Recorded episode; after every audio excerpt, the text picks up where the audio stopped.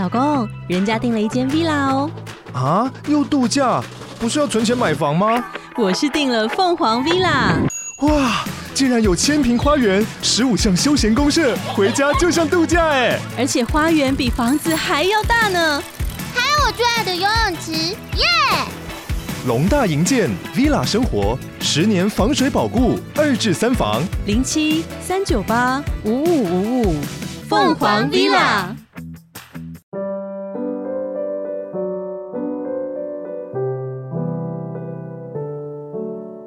各位线上的听众朋友，大家好，欢迎来到《懂心理调出好关系》的节目，我是美味关系实验室的节目主持人江尚文，智商心理师。好，今天非常高兴啊，又可以在空中跟大家去见面了。呃，今天要跟大家去分享什么样的主题呢？其实今天的主题啊，是要分享的是跟大家的工作或者是个性有关的主题。我们今天要讲的东西是冒牌者症候群，不晓得你有没有听过这个名称哈？那假如你觉得陌生的话，在这一集来跟你去分享一下，可以看看自己是否有这样的一个情况哈。譬如说，呃，当你考试啊拿到高分的话，你会不会想说，哎呀，是不是老师把分数搞错了？我的分数不应该这么高吧？或者是说，哎，你的老板呢把你叫去办公室说，哎，年底了，你的考绩非常的优秀，我要把你升职，看起来你应该是很开心才对吧？可是你走出办公室之后，你会心里想说，这一切是真的吗？我真的有这么好吗？或者是你可能会去解释，哎，那是一定是我运气好，并不是因为我的能力好，啊，或者是你去求职的时候啊，有几千个人去竞争一两个职位，结果呢，你得到了这个梦寐以求的这个职缺，然后你应该很开心，表面上看起来也应该很开心，可是你心里可能会想说，诶，是不是我运气好？他们是不是看错人了？也就是说，每当你获得他人肯定的时候啊。都会觉得说，我真的配得上这么好的称赞跟肯定吗？这就是所谓的冒牌者症候群哈。那这个冒牌者症候群是从哪里来的哈？它是在一九七八年的时候啊，有两位博士，分别是克莱斯博士跟因莫斯博士啊，他们所提出来的。他们就指出啊，这样的一种症候群啊，常常会出现在一些成功人士的身上。所以呢，我们大家来看看啊，我们有没有这样的一个情况啊？那他们通常会有几种现象哦，大家可以听听看。第一个就是说，他们呢常常会相信呢自己的成功啊，并不是来自于自己的努力或能力，而是因为运气，或者是机会很好，或者是别人呢以为他们能力很强、很聪明，所以他们才成功。基本上就是不相信自己的努力是可以带来成功。然后呢，即使呢现实的环境中的证据指明和证明。他们确实具备很优秀的才能啊，但他们还是认为自己是不值得的。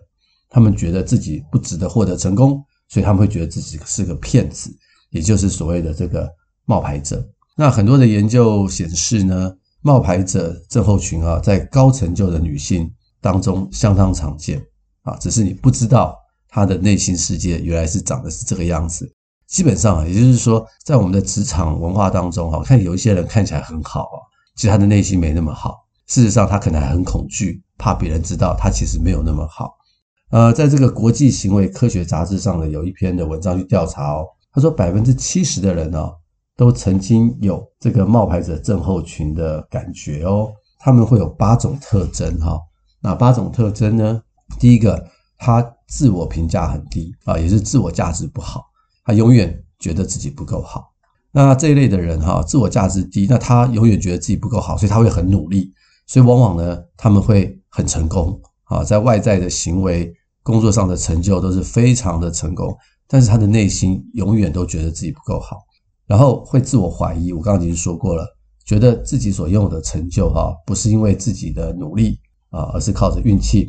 第三个呢，就是他比较不能够实际的衡量自身的能力。啊，也就是，他对自己的能力是抱着很多的怀疑哈。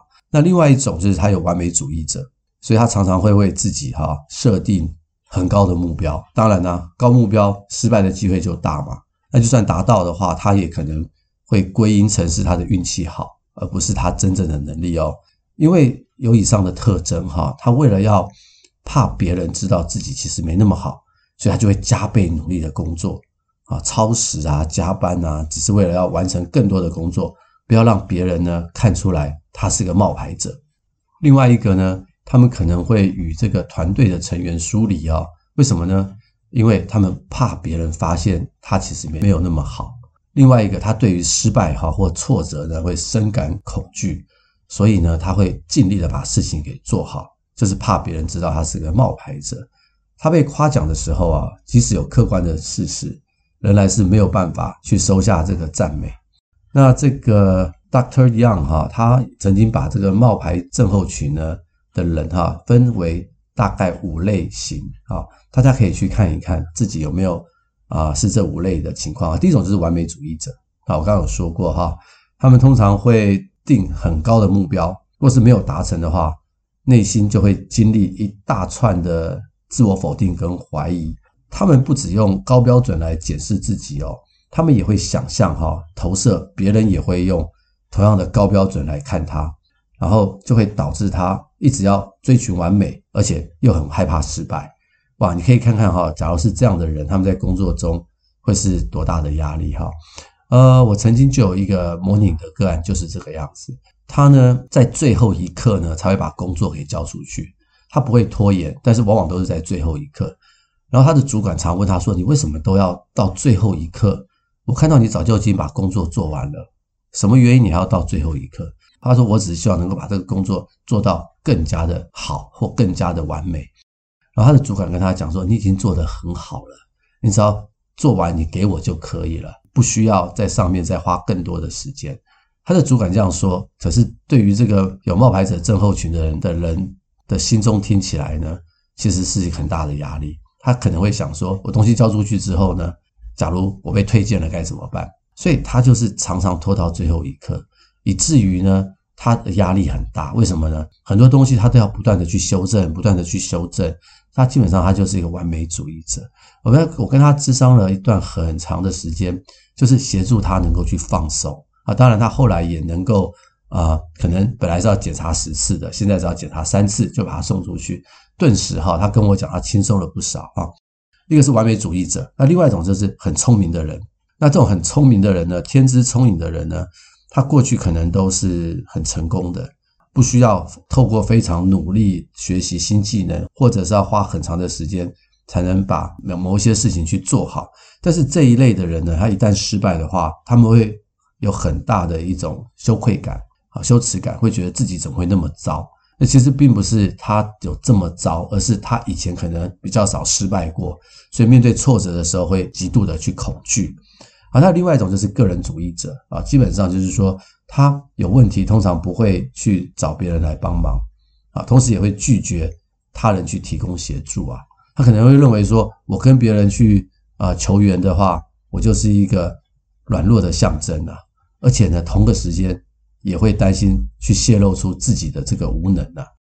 跟大家去分享一个我个人的例子哈，我个人呢并不是一个个人主义者哈，我还是蛮喜欢跟朋友在一起，但是我通常哈不会。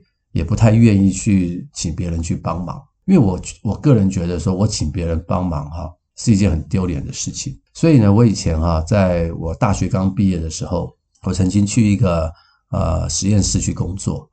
那我一直觉得我的能力是很好的，所以呢，我在实验室工作的时候，我都不会去问别人，我都怎么样按照书本的这个规则呢？去操作，我相信书本或者是我自己可以看得懂那些原原文书，我就可以把实验的结果可以去完成。然后我就这样做某一个实验呢，我做了半年呢，结果都没有办法出来，我就很沮丧。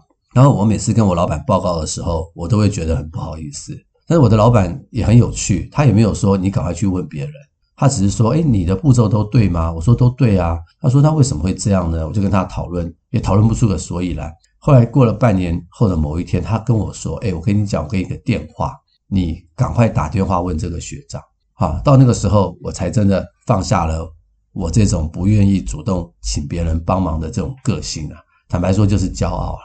然后我就去问那个学长，啊，学长就过来看，他说：“哎，你做的这个程序都对啊，可是你的药品有没有去检查过？你的药品有没有过期？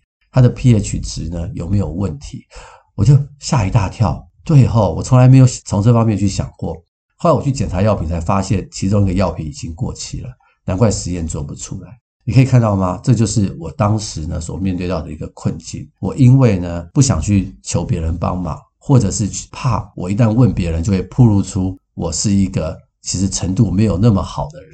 这个就是所谓的冒牌者症候群，导致呢一个实验做了半年做不出来。后来那个学长一跟我讲之后，我发现药品的问题，立刻订了一些药品，马上结果就出来了。所以就看到这真这个就是我自己个人的一个工作的经历。啊，真的就是当时就是一个冒牌者症候群的上升啊。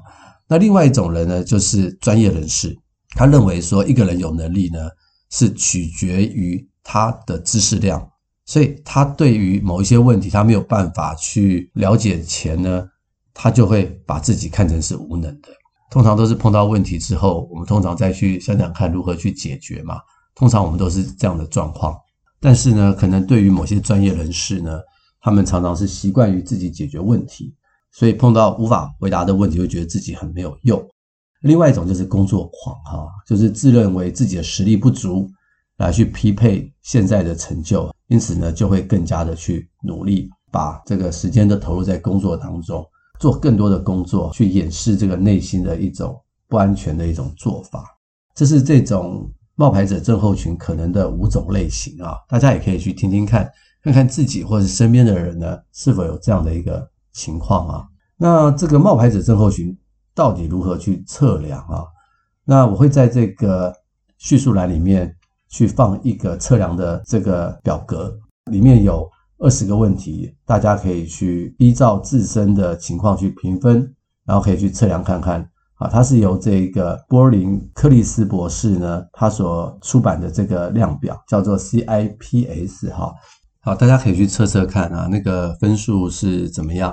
那不管你的分数高还是低哈，因为我觉得这一类的人呢，常常在我们的身边哦。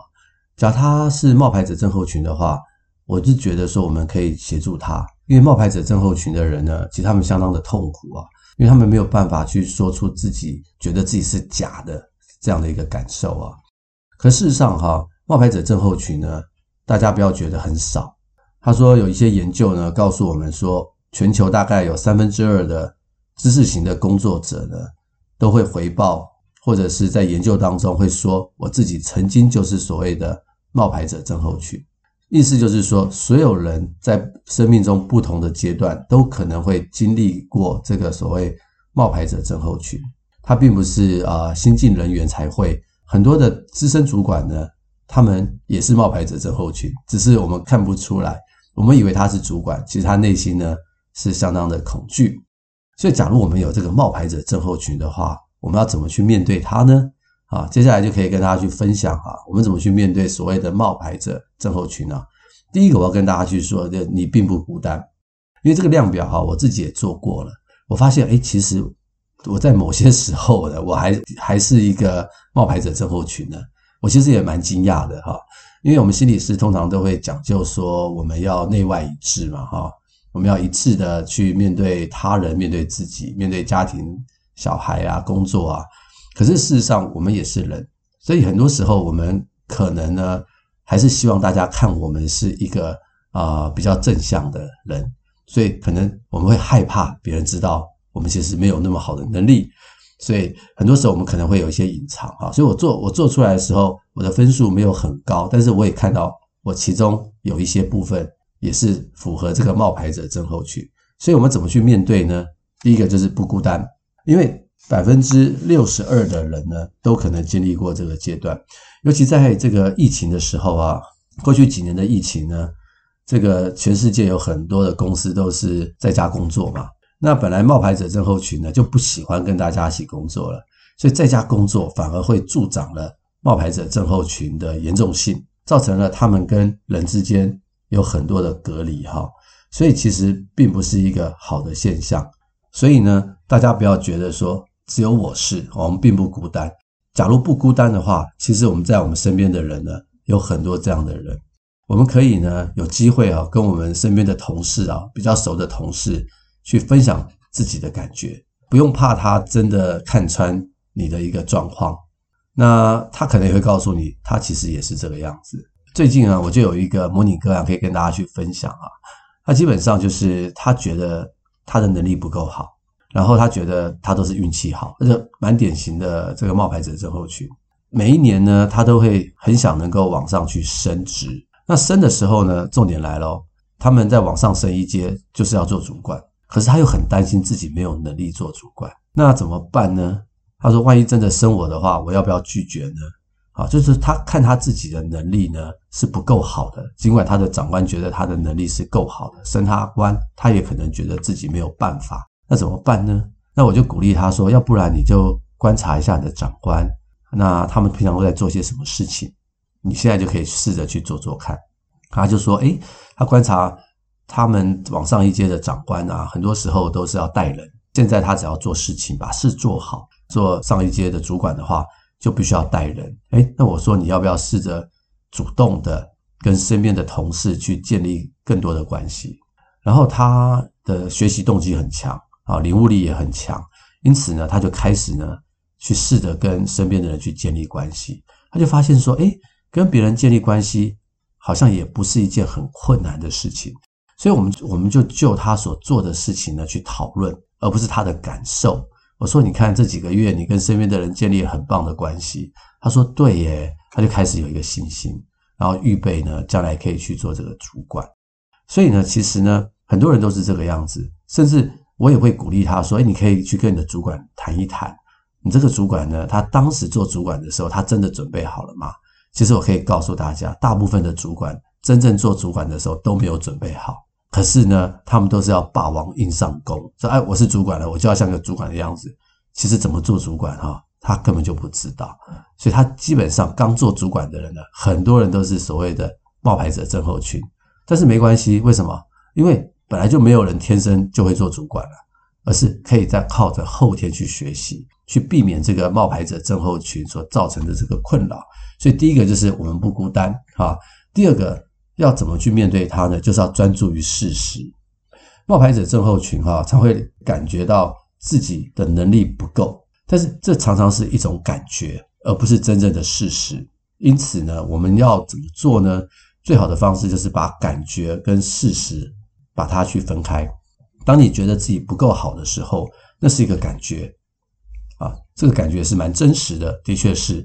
但是除了这个感觉以外，让我们先把感觉放在旁边，好，让我们试试看能不能想一想我的表现，啊，我工作的表现，客观的分析一下自己在工作当中的优点，啊，譬如说你可能是很主动的人，你可能是很准时的人，都能够在一定的期限内把事情都能做好，从来也不会影响到同事。假如同事们团队合作的话，你都是做得非常的好，所以可以静下心来哈，去写下自己在工作中的一些优点。也就是说，我们用事实来战胜这个冒牌者症候群的感受。我并不是说我们不要在乎这个感受，因为感受也是很真实的。我们的大脑呢，根据事实来编很多的故事，来造成我们一些不好的感受，没有关系，我们还是要看事实。只要我们能够看事实胜于感受的话，我们就不容易被这个感受所打败。那第三个呢？接下来就是我们要承认自己有不好的情绪，或者是负向的感受。其实呢，我们要战胜这个冒牌者症候群哈，并不是要忽略我们的情绪。因此呢，要处理这样的情绪，最好的方法就是真的去承认我的感受真的是很不好。那我们先把事实处理完以后，我们就要。回来去处理我们的感受，我们就要去想一想是什么原因去触发我们这种感受。可能是我从小的家庭，我的父母可能常常就是说我是个没有能力的人，所以我自信心很低啊，这是有可能的。或者是我就是自我价值很低，所以我就会感受不好，或者是有别的原因。那这些东西呢，都是我们可以去思考什么原因造成我们有这样的感受。去分析一下，去接受我有这样的感受，没有关系，这是很正常的。只是说，我们不要让这个感受呢，去影响了我们未来的人生。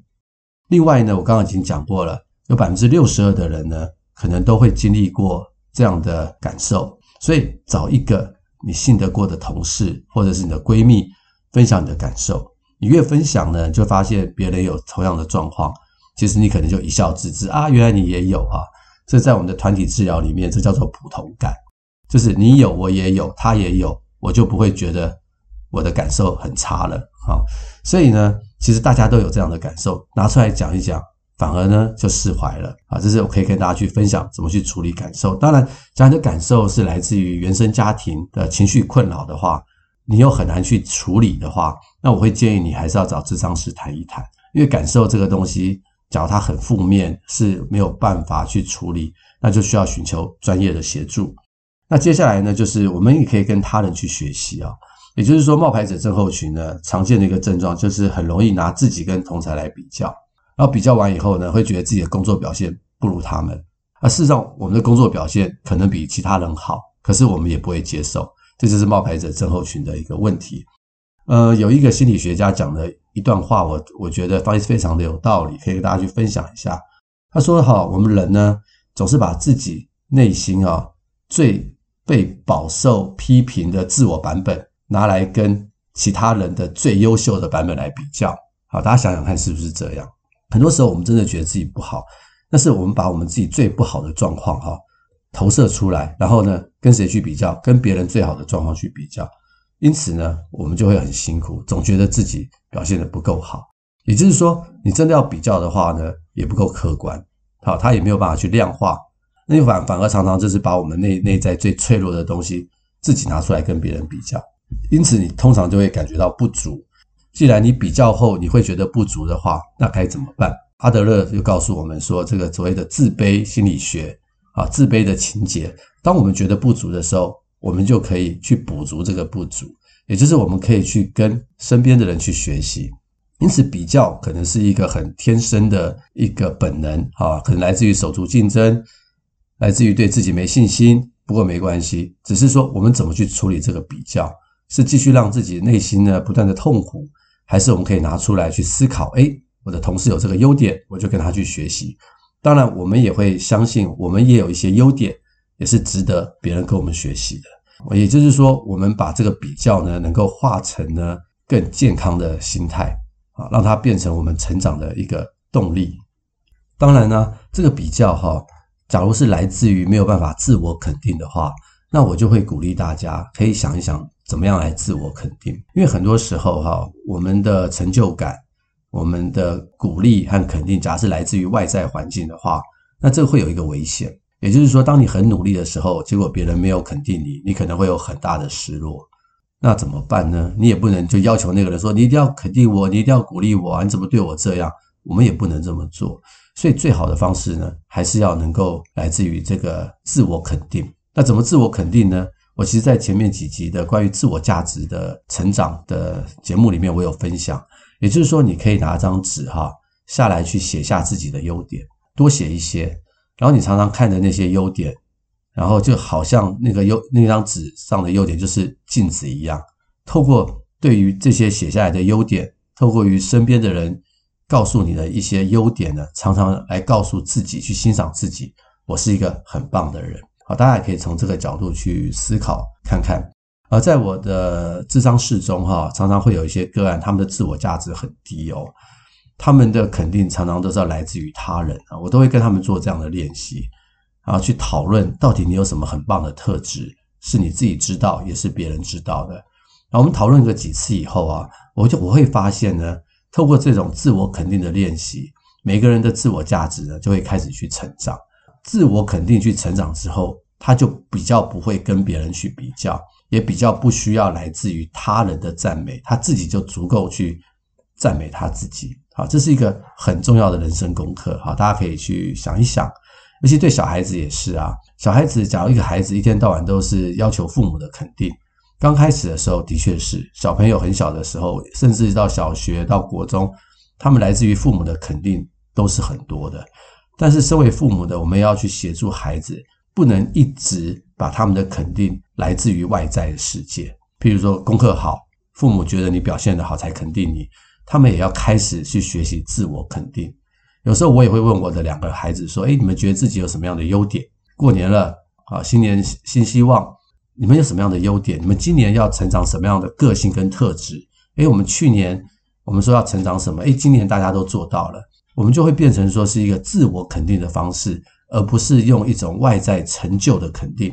所以从小到大哈，我们父母也可以去训练孩子有这种自我肯定的方式啊，这是一个很重要的东西，他们才能够借此呢去提升他们的自我价值啊。另外一个呢，就是思维上的改变。呃，不晓得大家有没有听过这个所谓的成长型思维啊？呃，接下来几集节目我会跟大家去分享这个思维，这思维实在是太重要了。那这个思维呢，在美国现在的教育啊是个显学，在美国过去的十年里面，他们非常的强调这个成长型思维。那因此呢，很多的孩子或者是很多的上班族，他们因为思维的改变呢，就会开始告诉自己不怕失败。我刚刚讲过啊，冒牌者症候群他们有一个特征，就是害怕挫折跟失败。他们怕失败之后，人家就会知道他原来能力不够，所以他们很害怕失败。所以当他们失败的时候，就会受不了。那成长型思维呢，就是告诉我们什么呢？就是让自己具备一种成长的心态，告诉自己说：“我只是还是不知道，我这一次没有做好，只是我不晓得该怎么做，但是我下一次就会做得更好。犯错呢，并不是失败，我只是预备下一次的成功啊啊！原来我还有不懂的地方啊，又可以成长了，我又可以去问别人了。因为思维呢，本身具有很大的力量，当我们的想法改变了，我们很多。看事情的方法，那就会改变。呃，在我们的治疗室里面，我也常常会碰到这一类的个案哈。那譬如说，我们在处理这个伴侣咨商的时候，常常呢，伴侣呢，他们来就会吵架，然后他们我就会关心他们到底吵些什么事情。那仔细去听呢，你就会发现是他们的观点太不相同了，就是所谓的公说公有理啊，婆说婆有理啊。然后每一个人都希望对方认同他的观点，接受自己的观点，而不愿意妥协。那长久以往呢，就卡住了。很多时候我在智商的过程当中，我第一步呢，我就会跟他们讲说：“诶，先等一下啊，你要先听懂对方的观点啊。你听懂对方的观点，不代表你认同他的观点，但是我们要学习先去听懂对方的观点。那他们开始经过这样的训练之后，你就会发现他们的思维开始去改变，他们的思维会比较弹性，比较成长一点，然后就不会是像以前那种所谓的固定型的思维，不是对就是错。”不是我就是你，我要是承认你的思维，我要是接受你的思维，就代表我错了。其实这个世界并不是这个样子，所以很多夫妻哈，他们会吵架，你可以看到他们彼此的个性，可能都不是能够忍受挫折的人。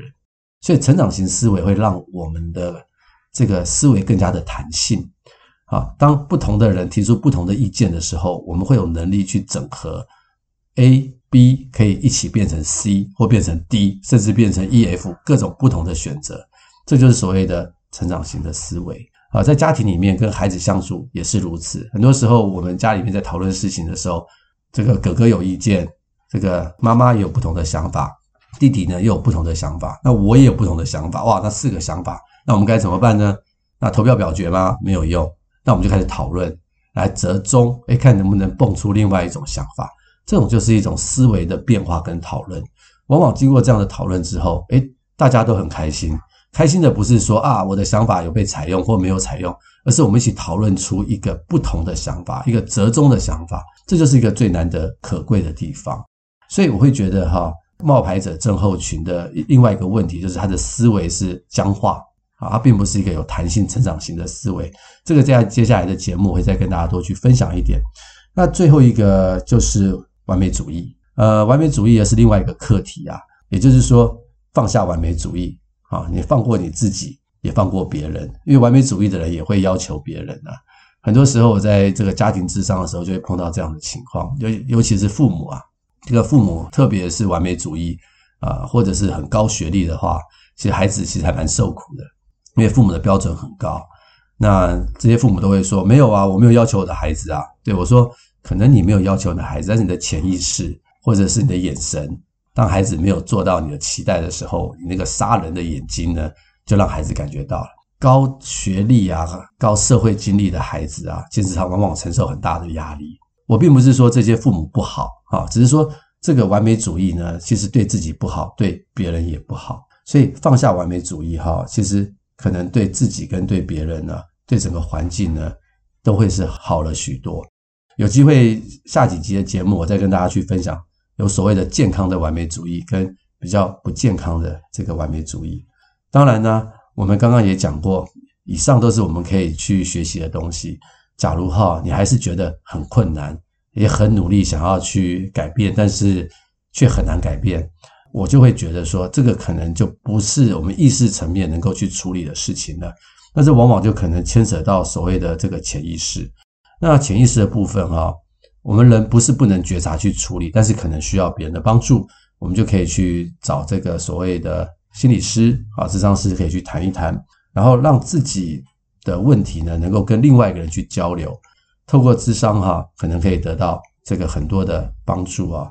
有一个所谓的这个冒牌者症候群的循环啊，意思就是说，假设我们这个冒牌者的这个症状没有办法去解决的话，当我们在日常生活中、工作中与伴侣相处、与朋友相处，我们都可能不断的在重复这个冒牌者的循环，不能接受别人的赞美，也相信自己不够好，活在恐惧当中。又很担心挫折，甚至是完美主义，其实会伤害和破坏我们身边很多的关系，也会对自己的人生不好。所以，我们不要去进入了这个所谓的冒牌者循环，而是我们可以从这个冒牌者症候群里面呢走出来，然后懂得去欣赏自己，相信自己是一个很有用、有能力的一个人，而不是觉得自己是个骗子。那关于到底我自己是不是一个冒牌者症候群呢？啊，我会在资讯栏里面放下这个量表啊，大家可以去试着去做做看，然后也可以去了解自己更多的一些个性。那我们今天的节目就到这边结束。那希望今天的节目所提供的这个资讯呢，可以让我们有一个更好的、丰富的生命啊，不管是对自己或者是对别人，我们都希望可以建立一个更好的一个关系。那也欢迎您呢继续收听我们的节目啊，帮我们这个节目可以分享给更多的人。那我们就下回空中再见，拜拜。